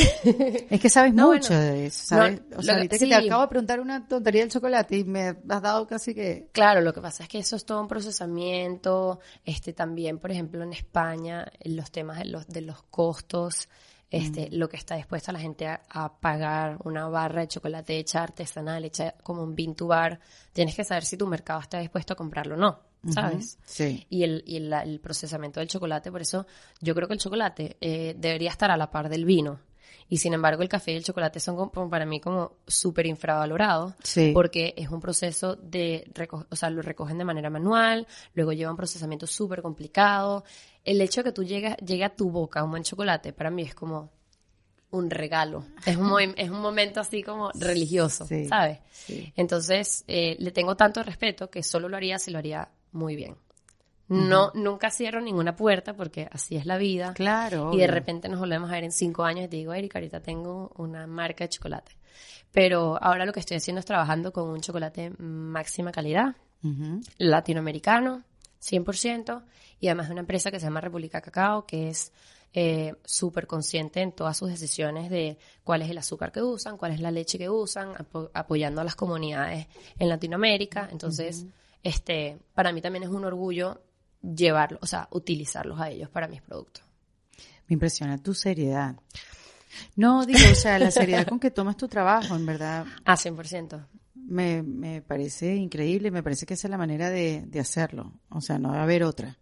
Debe haber otra. Lo disfruto no muchísimo también en el momento en el que estoy, ahorita que estuve aquí en, en, en Miami en obra, este, extraño, por ejemplo, la, la cocina, ¿sabes? Entro en la cocina y me siento otra vez como en mi salsa y estoy vi- gozando. Vi, vi un video en tu Sí. cuenta de Instagram donde sales hablando con esa determinación, cómo lo mezclas, porque el chocolate, porque la. Entonces cuando ves, cuando, o sea, es como que si llevaras años, años dando clases. Sí. O sea, me das miedo. ¿Qué va a hacer de ti en En- 10 años? Oh, bueno, ¿En dónde vas a estar? Cosas geniales, espero. Seguro, Si es que este es- ritmo, van a ser ojalá, hiper geniales. ojalá. Seguro que esa determinación, esa personalidad te va a llevar muy, muy lejos. Que así sea. Qué alegría haberte conocido. Igualmente, Ahora no te vas a ir sin darme tus tips. Ok. Tips para reinventarse. Tres. Si tienes más, dámelos porque yo creo que los voy a necesitar de tu parte. Yo voy a decir las cosas que me han funcionado a mí. Exacto. Que al final es un tema personal, quizás a otra persona no le funcionan, pero yo les voy a hablar de la experiencia personal. Aquí todas hablamos de la experiencia. claro, personal. claro. No puede, obvio. no tiene- Nadie es autoridad en nada. Y nadie te va a juzgar desde el lugar donde la des. Más bien lo chévere que ha sido eh, que cada una me dé sus tips es que han sido tan diferentes claro, uno de otro, demasiado. que ha sido súper enriquecedor y, y podemos a- aplicar tantas cosas en nuestra vida para mejorarla. Totalmente. Gracias a la historia de ustedes que no te detengas. Claro. No, no te censures para nada. No, una de las cosas que a mí me ha ayudado muchísimo es ponerme siempre en una situación de incomodidad. Ajá. Al principio, los primeros proyectos que agarraba, las primeras, eh, por ejemplo, Carlos me llamaba para ayudarle en una cena. O sea, a mí me temblaban las rodillas porque, porque estaba saliendo totalmente de mi zona de confort. Y entonces, conscientemente, buscaba esta sensación de decir, ay, me duele la barriga. Sí. Y Sí, son esos momentos que tú dices, cuando estás ahí, que dices, ¿por qué me metí aquí? Exactamente. Sí. ¿Quién me dijo a mí que me metiera en este Así berenjenal? mismo, sí, sí. Y me he dado cuenta que de esos momentos es de los que más he aprendido profesionalmente por el hecho de que me estaba retando. Entonces, también hay un punto en el que te dejan de afectar tanto, que sabes que te estás poni- poniendo en un momento de incomodidad, pero no te da el mismo dolor de barriga Claro. slash náusea que te daban al principio. Entonces, yo recomiendo que busquen ponerse en una situación de incomodidad De descontrol. de descontrol, salir de la zona de confort. Otra cosa que recomiendo, que a mí me ayuda muchísimo, es lo que te decía antes, es ser intencional. Para mí, para mí, si tú estás haciendo alguna acción intencional, si no estás haciendo una acción intencional, estás perdiendo el tiempo. En pocas palabras. Y sobre todo con la competitividad que hay hoy en día. Eso es lo que estabas diciendo de, entrenarte, de mejorar. De cada día. Porque, claro, entramos en un trabajo y si no tienes una meta clara de qué me quiero, o sea, yo quiero irme de este trabajo habiendo conseguido esto. Ok. Entonces, ¿qué pasa? Haces que tu tiempo allí valga la pena. Si yo solamente me voy de aquí aprendiendo cómo gestionar un equipo, ya me fui con, con un nuevo, eh, una nueva habilidad. Entonces, yo lo que me he dado cuenta, y sobre todo lo veo en mi equipo, es que mucha gente venía, lo que te decía, autómata. Vengo, hago mi trabajo, me voy, vengo, hago mi trabajo, me voy. Y yo decía, loco, le estás regalando tu juventud, tu fuerza y tu, y tu vida a alguien más. Porque estás haciendo mano de obra nada más. Y, y además, que, exacto, y, es, y eso en cualquier en cualquier empleo, digamos, en cualquier profesión, o sea, tú eres enfermero y si son autómatas completos y si no tiene un poco de calidad humana, tú sabes, una Eso aplica a todo. A todo. Así sea que lo que tú estás ganando en ese momento, de repente es disfrute. Exacto. Pero entonces es disfrute intencional y te gozas cada minuto, como es trabajo intencional. Entonces, estás enfocada y te vas también cada día orgulloso porque dices, coño, hoy me siento bien porque hoy mejoré en esto. Sí. Y también es gratificante para uno y es una manera de racionalizar todo el esfuerzo que estás haciendo también. Sí, completamente. Y yo creo que mi tip número tres sería realmente ser honesto con uno mismo y trabajar en algo en lo que uno esté enamorado de lo que estás haciendo en el día a día y no del resultado final. Muy bien. Porque si yo buscase mi carrera únicamente X reconocimiento, el día a día de mi carrera es horroroso. ¿Entiendes? Porque no es sufrimiento. Exacto. Estás en constante frustración. En cambio, si tú amas lo que haces, como es mi, gracias a Dios en mi caso, yo cada día disfruto en la cocina y toda esta cosa viene como un poco de como daño colateral. viene como el resultado de ese disfrute diario. Claro, exacto. No estás buscando que te pongan la revista Forbes, pero son cosas que tienen que pasar. Pasa. Sí, lo que haces día a día. busquen algo que día a día. Claro. Porque, y me imagino que a ustedes les pasa, montando el podcast, que deben ser, o sea, un trabajo, logística, cámaras, tal, pero ustedes lo disfrutan, pero disfrutan el día a día. Entonces, es buscar ese trabajo en lo que el trabajo duro sea lo que te guste. Sí. Hay una cita que vi hace poco que me encantó, que decía, el sueño es gratis, pero el trabajo te lo venden por separado. Qué bueno. Uno tiene ese sueño, pero, pero el llegar a ese sueño significa un trabajón. Y lo que te tiene que gustar es el trabajón. Claro. Porque es que si no, no vas a ser feliz. Estoy totalmente de acuerdo contigo. Y tenerlo claro desde el principio. Y tenerlo claro, claro. Sí. Buscarlo. Esos son mis tips. Qué chévere. ¿Te gustaron? Me encantaron. me encantaste tú, me encantó lo que haces y me encantó tu inteligencia. Y, y espero ir. Yo voy pronto a España. Bueno, avísame. Sí, pero no voy allá hasta donde estás tú. ¿Cómo? yo me llevo. ¿Qué postre me harías? bueno, yo no soy muy dulcera. Te acabo de hacer unas galletas. A verlas. Así que vamos a ver si te gustan. Sí, a verlas. Las vamos voy a, a ver el para feedback de las galletas. Qué bueno. Esta es una de mis recetas favoritas de hacer porque la hago desde chiquita. ¿En serio? Y, creo no ha evolucionado con el tiempo. Claro, claro que ha evolucionado. Ha evolucionado un montón. ¿Qué son? A ver, vamos a... Son unas galletas. Un clásico. Una galleta. Es como cuando tú vas a probar un cheeseburger tiene que estar bueno el cheeseburger, no la que tiene go cheese y ta ta ta. No, no, no, estoy totalmente de acuerdo. Las galletas, vamos con la chocolate chip. Chocolate chip. Ah, la vas a probar ahora mismo. ¿Ah? Reina, Valentina, mi productora, me está diciendo, dejamos un pedazo. y hay 10. Hay para todo. Hay 10. Valentina, cálmate. ok, para aquellos que estoy escuchando, voy a probarlo. Así mismo. Cuando uno prueba en cámara tiene que agarrar un pedacito chiquitico, porque entonces esto me pasó, por ejemplo, en el programa, que yo me metí algo y de repente era, estaba media hora ahí masticando. Demasiado bueno. Pero ¿cómo voy a probar algo tan chiquitico si necesito tener todo? Exacto. Gracias. Y la textura, todo, el chocolate. Crunchy por afuera, chewy por adentro. Y no es empalagoso. O sea... ¿Te tocó un punto de sal o no? No. Ajá, bueno. Pero aquí sí, aquí sí hay. Por ahí hay. Voy a otra vez. ¿Vas a seguir? No. Ok, voy a comer uno chiquito. Ahorita no puedo parar de comer. No, vale. Mm, este es el primer producto Qué contento estoy que te hayan gustado. Este es el primer producto de... Este es uno de los productos de Anink. Está deliciosa. Gracias. Mm. Mm, demasiado, qué rico. Me encantó, además que no sé cuántas hay, Valentina, para ti hay. Ah. está muy, muy rica, es verdad que sí. Muy gracias. Increíble como una galleta puede dar tanta felicidad. Es verdad. ¿Verdad? El, ese es lo rico de la pastelería, que, o sea, uno regala momentos dulces, momentos ricos, compartes tu pasión a través de lo que haces. Es un lenguaje de alguna manera. Sí. Y tengo, tengo la suerte que generalmente el postre es bien recibido, entonces es muy, es muy, es una profesión demasiado linda. Y oye, y antes de irte, yo sé que tienes un libro. Sí, pero ya no, ya no queda. Ya no queda. No los vendimos todos. ¿Y no lo quieres volver a publicar? Sí, pero no lo haría. Yo lo autopubliqué. Yo sé. Y fue una locura. Sí, es difícil. Sí. Entonces creo que lo haría con alguna editorial. Y no se puede conseguir ni siquiera audiobook, ni si puede, nada, cero. No.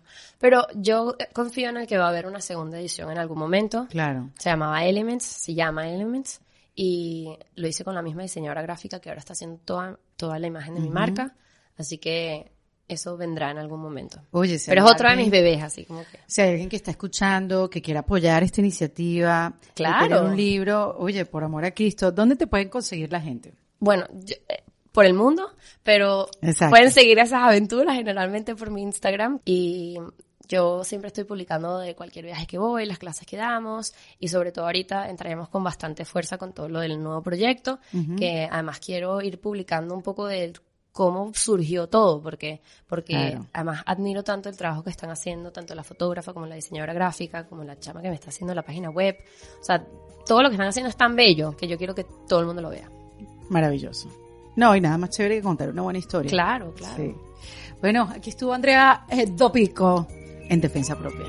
Esto fue en Defensa Propia, grabado en los espacios de WeWork, producido por Valentina Carmona y editado por Andrés Morantes, con música original de Para Rayos Estudios. Recuerden suscribirse y recomendar el podcast. Yo soy Erika de la Vega y nos escuchamos en un nuevo episodio. Hasta luego. ¿Estás listo para convertir tus mejores ideas en un negocio en línea exitoso? Te presentamos Shopify. Tal vez no lo sabías, pero nuestro podcast More Than Mamis es un negocio y lo empezamos por supuesto para desahogarnos y hablar sobre la maternidad, no para convertirnos en expertas de ventas y del e-commerce. Así que sí, necesitábamos ayuda para vender nuestro merch y poner en marcha nuestra tienda. ¿Y cómo suena con Shopify? Llega otra venta. Shopify es la plataforma de comercio que está revolucionando millones de negocios en todo el mundo. Ya seas un emprendedor desde tu casa o desde donde sea, Shopify es la única herramienta que necesitas para iniciar, administrar y hacer crecer tu negocio sin dificultades. Con Shopify puedo gestionar pedidos, envíos y pagos desde cualquier lugar, brindándote toda la información y estadísticas de tus ventas al detalle. Regístrate para un periodo de prueba con tan solo un dólar al mes en shopify.com barra sonoro, todo en minúsculas Ve a shopify.com barra sonoro para llevar tu negocio al siguiente nivel. Shopify.com barra sonoro. ¿Estás listo para convertir tus mejores ideas en un negocio en línea exitoso? Te presentamos Shopify. Tal vez no lo sabías, pero nuestro podcast More Than Mamis es un negocio y lo empezamos por supuesto para desahogarnos y hablar sobre la maternidad, no para convertirnos en expertas de ventas y del e-commerce. Así que sí, necesitábamos ayuda para vender nuestro merch y poner en marcha nuestra tienda. ¿Y cómo suena con Shopify? Llega otra venta. Shopify es la plataforma de comercio que está revolucionando millones de negocios en todo el mundo. Ya seas un emprendedor desde tu casa o desde donde sea, Shopify es la única herramienta que necesitas para iniciar, administrar y hacer crecer tu negocio sin dificultades. Con Shopify puedo gestionar pedidos, envíos y pagos desde cualquier lugar, brindándote toda la información y estadísticas de tus ventas al detalle. Regístrate para un periodo de prueba con tan solo un dólar al mes en shopify.com barra sonoro, todo en minúsculas Ve a shopify.com barra sonoro para llevar tu negocio al siguiente nivel. Shopify.com barra sonoro.